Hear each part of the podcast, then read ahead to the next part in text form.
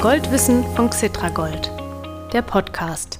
Wann übertrifft der Goldpreis an der Börse sein bisheriges Allzeithoch von etwas mehr als 2060 US-Dollar pro Feinunze.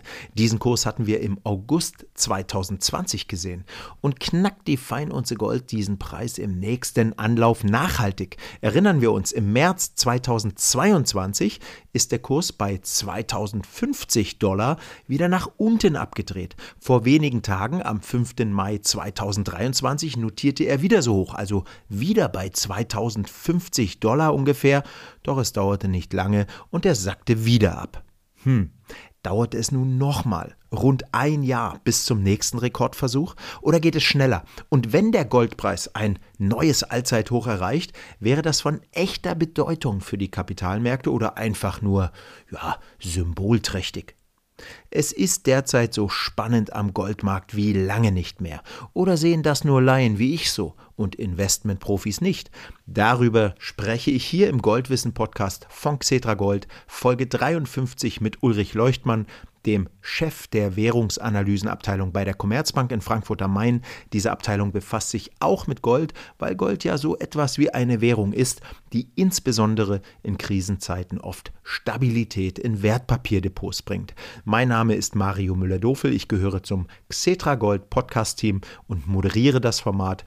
Ja, dann würde ich sagen, heißen wir Ulrich Leuchtmann jetzt mal willkommen.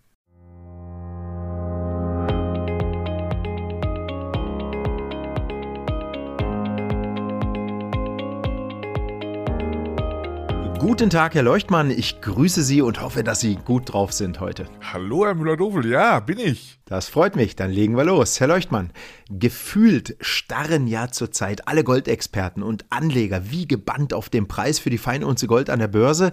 Und zwar in der Erwartung, dass der Preis das bisherige Allzeithoch von August 2020 übersteigt.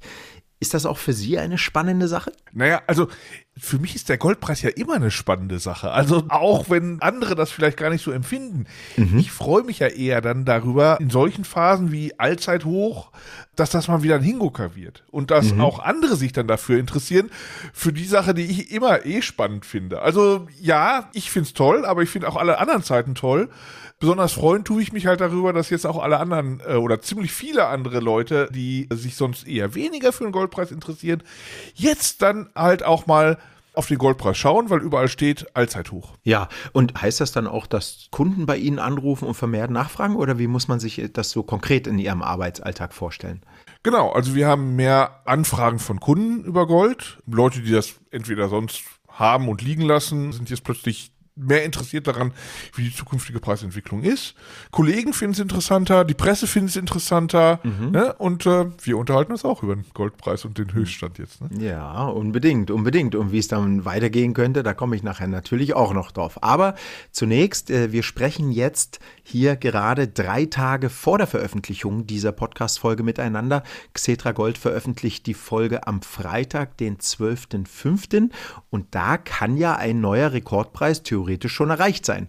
Aber mal unabhängig davon, ob ja oder nein, was würde eigentlich ein neuer Rekordpreis für die Märkte bedeuten? Ist das lediglich, ich sag mal, ein Medienevent oder ist das mehr? Also, wenn man es jetzt ganz theoretisch angehen würde und ganz theoretisch über den Goldmarkt nachdenken würde, müsste man sagen, sowas wie ein Allzeithoch dürfte eigentlich kein wichtiger Effekt sein. Ja, also mhm. eine prozentuale Änderung ist gleich wichtig, ob sie um ein Allzeithoch oder irgendwo anders stattfindet, eigentlich für den Anleger. Ganz so ist es aber nicht immer, weil es natürlich schon so ist, dass manchmal um solche wichtigen Marken, die so ins Auge springen, herum, sich die Anleger halt dann doch schon anders verhalten. Da gibt es viele, die dann vielleicht ihre Position schließen oder mhm. ihre Position vergrößern. Also mehr als bei anderen Kursniveaus. Von daher, von der Theorie her uninteressant. In der. Praxis mhm. ist das schon ein Niveau, was häufig dann auch ein verstärktes Anleger Verhalten auslöst und damit verstärkte Preisbewegungen. Häufig fällt es einem Kurs schwer, so ein Allzeithoch zu überwinden und wenn er es dann mal gemacht hat, macht er einen kleinen Satz. Das ist mhm. jetzt nicht allzu viel, also wir reden jetzt hier nicht über zig oder hunderte von Dollars, aber so ein bisschen sieht man es halt doch häufig schon an solchen auffälligen Marken, dass da die Preisbewegung eine andere ist. Ja, es heißt oft, dass ein steigender Goldpreis ein Misstrauensvotum gegen die internationale Geldpolitik ist und ein neuer Rekordkurs sowieso. Sehen Sie das auch so? Also Misstrauensvotum ist halt so ein großes Wort. Mhm. Also es ist ja klar, wir sind momentan in einer Situation, in der wir weitaus höhere Inflation sehen, als wir in den 2010ern gesehen haben in Deutschland, in Europa, in den USA, in den meisten entwickelten Volkswirtschaften, in vielen Emerging Markets, also quasi weltweit. Mhm. Und gleichzeitig ist es natürlich auch so, dass die Inflationsunsicherheit zugenommen hat. Ja, also es gibt halt Mechanismen, die die Inflation momentan treiben, die wir so noch nicht gesehen haben. Denken Sie nur mhm. mal an da sagen wir den, den Effekt, dass die Babyboomer jetzt demnächst verstärkt in Rente gehen, dass es also einen Arbeitskräftemangel geben könnte. Oder denken Sie daran, dass China vielleicht nicht mehr derartig die Weltmarktpreise für viele Güter drückt mit seinen Exporten, wie es das früher gemacht hat. Das sind also Effekte, die wir noch nicht absehen können. Deshalb ist die Inflationsunsicherheit höher als sie war. Ja, und letztendlich natürlich auch die Frage, wie schnell können die Zentralbanken die Inflation wieder auf Zielkurse drücken. Also ja. in den 2010ern hat kaum jemand damit gerechnet, dass Inflation wieder zum Thema wird. Jetzt ist sie das. Offensichtlich, weil die denen mal kurzfristig abgehauen ist und wir alle nicht wissen, ob sie die auch langfristig wieder einfangen können. Mhm. In dem Sinne kann man natürlich sagen, dass Misstrauen gegenüber der Fähigkeit der Zentralbanken, die Inflation ganz nah an den Zielen zu halten, dies erschüttert. Und von daher ist das sicherlich auch einer der wesentlichen Gründe dafür, warum wir so einen starken Goldpreis gerade sehen. Ja, und glauben Sie, dass die Politik, also zum Beispiel Regierungen der USA und Deutschlands oder dass EU-Kommissionsmitglieder auf den Goldpreis schauen oder lässt die der Goldpreis eher kalt, selbst wenn er ein neues Allzeithoch erreicht? Ich glaube, ehrlich gesagt, da, da ist mein, mein Vertrauen daran nicht sehr hoch. Ich glaube eher, die schauen nicht auf den Goldpreis. Mhm. Das ist ja nicht mehr so ein politischer Preis, wie er das mal war, als wir noch das Bretton Woods-System hatten oder als, als äh, wir Goldbindung von Währungen hatten. Und wir sind ja auch nicht in einer Phase, in der die Inflation so hoch ist, wo wir plötzlich dann die Preise nicht in Euro oder, oder Dollar rechnen, sondern in Gold. Ja, also meine Oma mhm. erzählte mir immer, dass das 23 während der Hyperinflation so gemacht wurde. Ja. Aber so sind wir ja nicht, weil die Preise sich zwar deutlich ändern, aber natürlich längst nicht so schnell, wie der Goldpreis sich ändert. Also von daher ist es immer noch günstiger, in Euros den Preis für, für den Leibbrot zu rechnen und nicht in Gold. Ja. Welche Rolle spielen denn derzeit kurzfristig orientierte Investoren, die also lediglich Gold kaufen und verkaufen, um ja zum Beispiel relativ schnell Kursgewinne einzufahren oder Geld zu parken?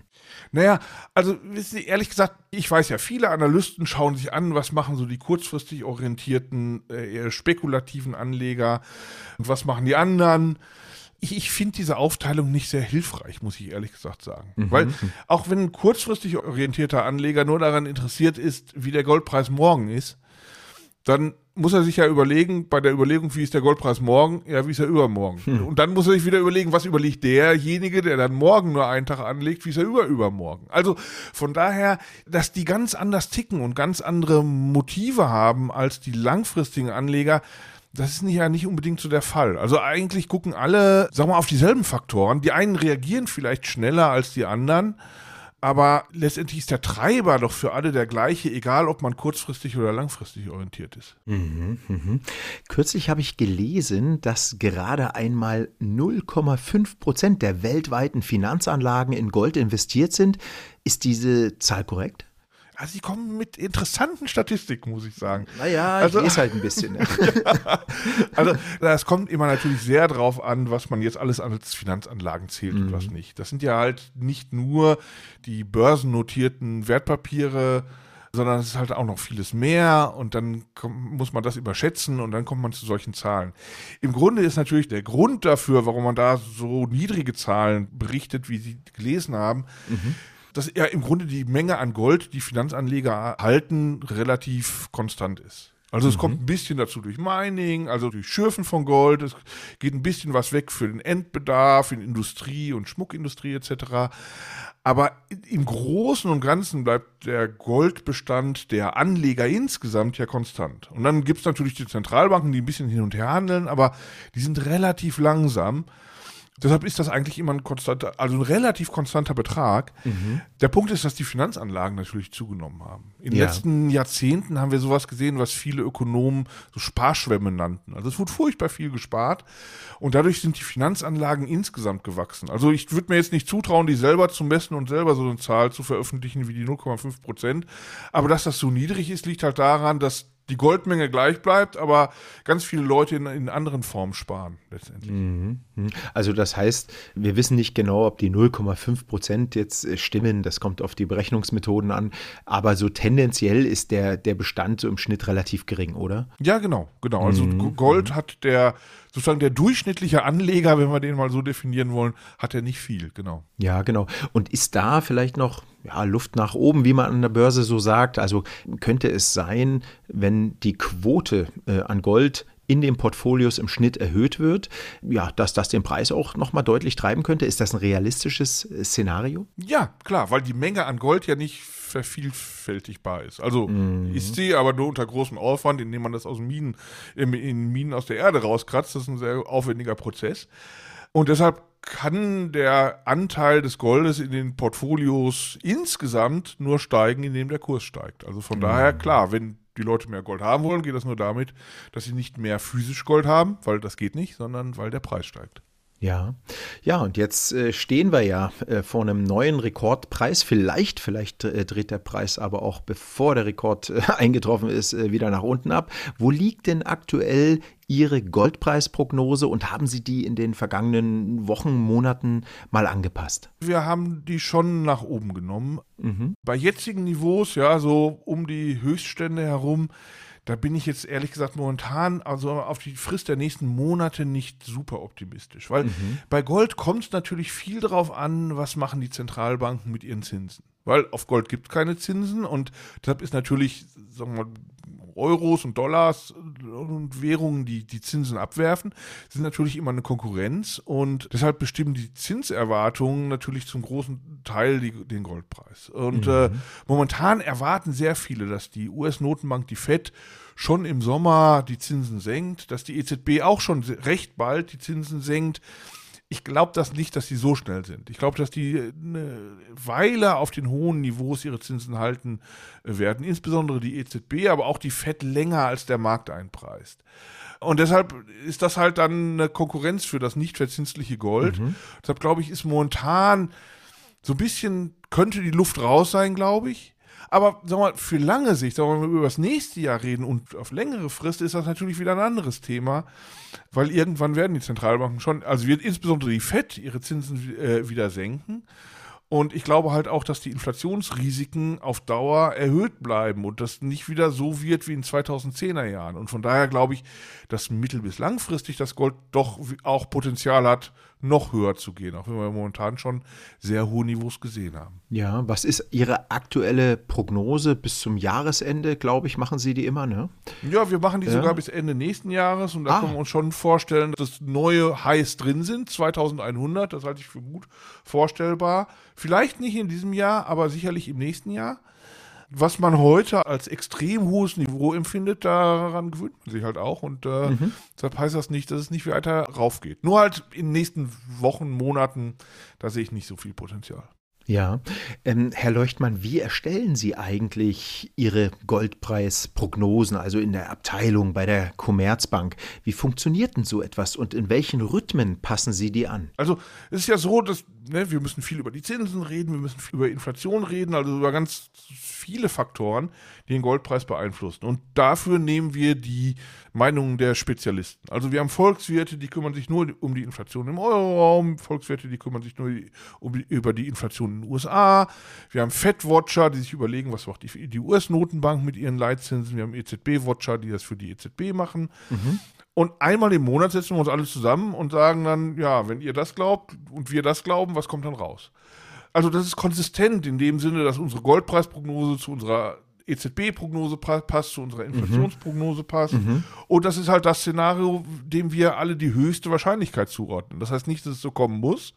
Und dass unsere Prognose auf jeden Fall eintreten muss und dass ich verspreche, dass unsere Prognose eintritt. So ist es nicht.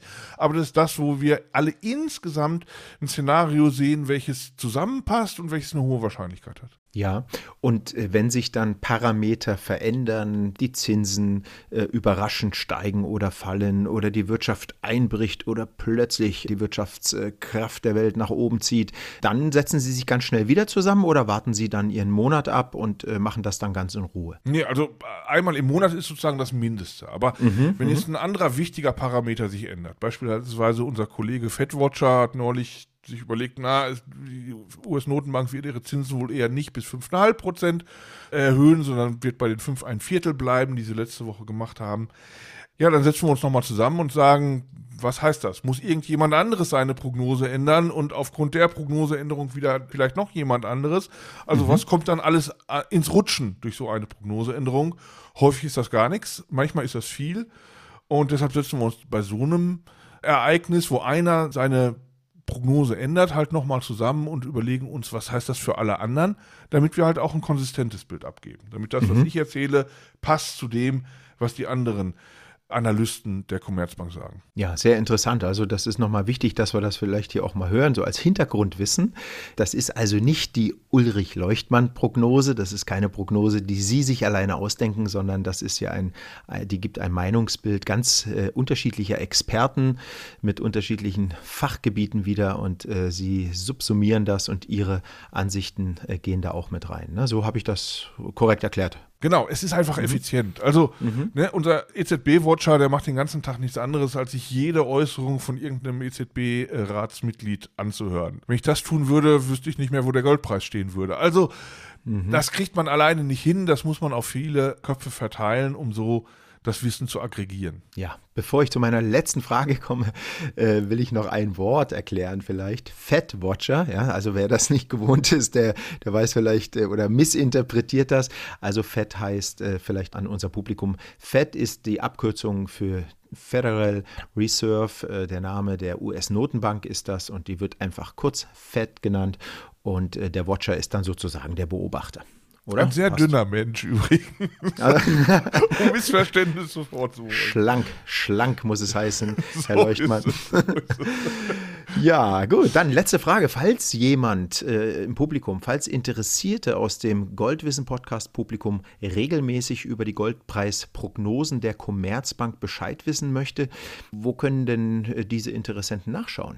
Naja, die müssen auf äh, www.commerzbank.de gehen und äh, mhm dann im Suchfeld mal nach Research googeln und, äh, na, also Google nicht, sondern in der internen Suche der, mhm. der Commerzbank-Webseite äh, das finden. Ja, da finden Sie dann viel von dem, was Kollegen schreiben, was ich schreibe, über Gold und über viele andere Dinge. Gut, also Research, das Recherche auf Englisch, das muss da rein. Gold genau. Äh, ist das falsche, wäre das falsche Schlagwort, ja? Ja, bei Gold finden Sie dann natürlich auch noch viel mehr. Da finden Sie auch mhm. aktuelle Goldpreise und mhm. Produkte, die unsere Kollegen dazu anbieten. Also das lohnt sich, glaube ich, auch. Gut. Ja, liebe Hörerinnen und Hörer, gehen Sie doch mal auf die Website der Commerzbank, wenn Sie die Goldpreisprognosen von Ulrich Leuchtmann und seinen Mitstreitern im Team erfahren möchten. Das hört sich doch nach interessanten Infos an. Lieber Herr Leuchtmann, vielen Dank für Ihre wieder interessanten Antworten. Mir hat es Spaß gemacht und ich habe wieder viel gelernt.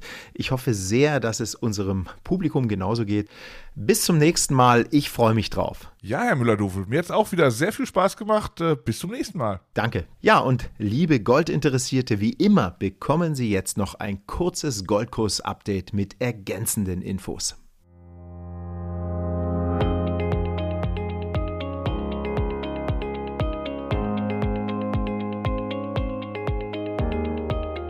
Gerade eben haben wir so viel über den Goldkurs gesprochen, da will ich das rein auf den Preis bezogene Update kurz machen. Von Freitag, dem 28. April 2023, als die Goldwissen Podcast Folge 52 mit Robert Halver von der Baderbank erschienen ist, bis zum 11. Mai, dem Vortag der Veröffentlichung dieser Folge 53, ist der Goldpreis gestiegen. Es ging nach oben um rund 2% auf fast 2040 US-Dollar pro Feinunze, also pro 31,1 Gramm. In Euro betrug das Plus wechselkursbedingt rund 2,5%. Gold befindet sich also weiter in einem soliden Aufwärtstrend. Und jetzt noch etwas zur Goldnachfrage. Die globale Nachfrage nach Gold ist im ersten Quartal 2023 insgesamt deutlich zurückgegangen, sagt der Branchenverband World Gold Council. Die Nachfrage nach Goldkapitalanlagen, die machen lediglich einen Teil der gesamten Goldnachfrage aus, ist allerdings im Vergleich zum Vorjahresquartal gestiegen. Auch viele staatliche Zentralbanken haben von Januar bis März 2023 wieder tüchtig Gold gekauft. Die weltweiten Goldreserven der Zentralbanken sind nach Angaben des World Gold Council deshalb weiter deutlich gestiegen. Vor allem China, Indien und die Türkei sind aufgrund vergleichsweise großer Einkaufsmengen als Goldkäufer im ersten Quartal 2023 aufgefallen.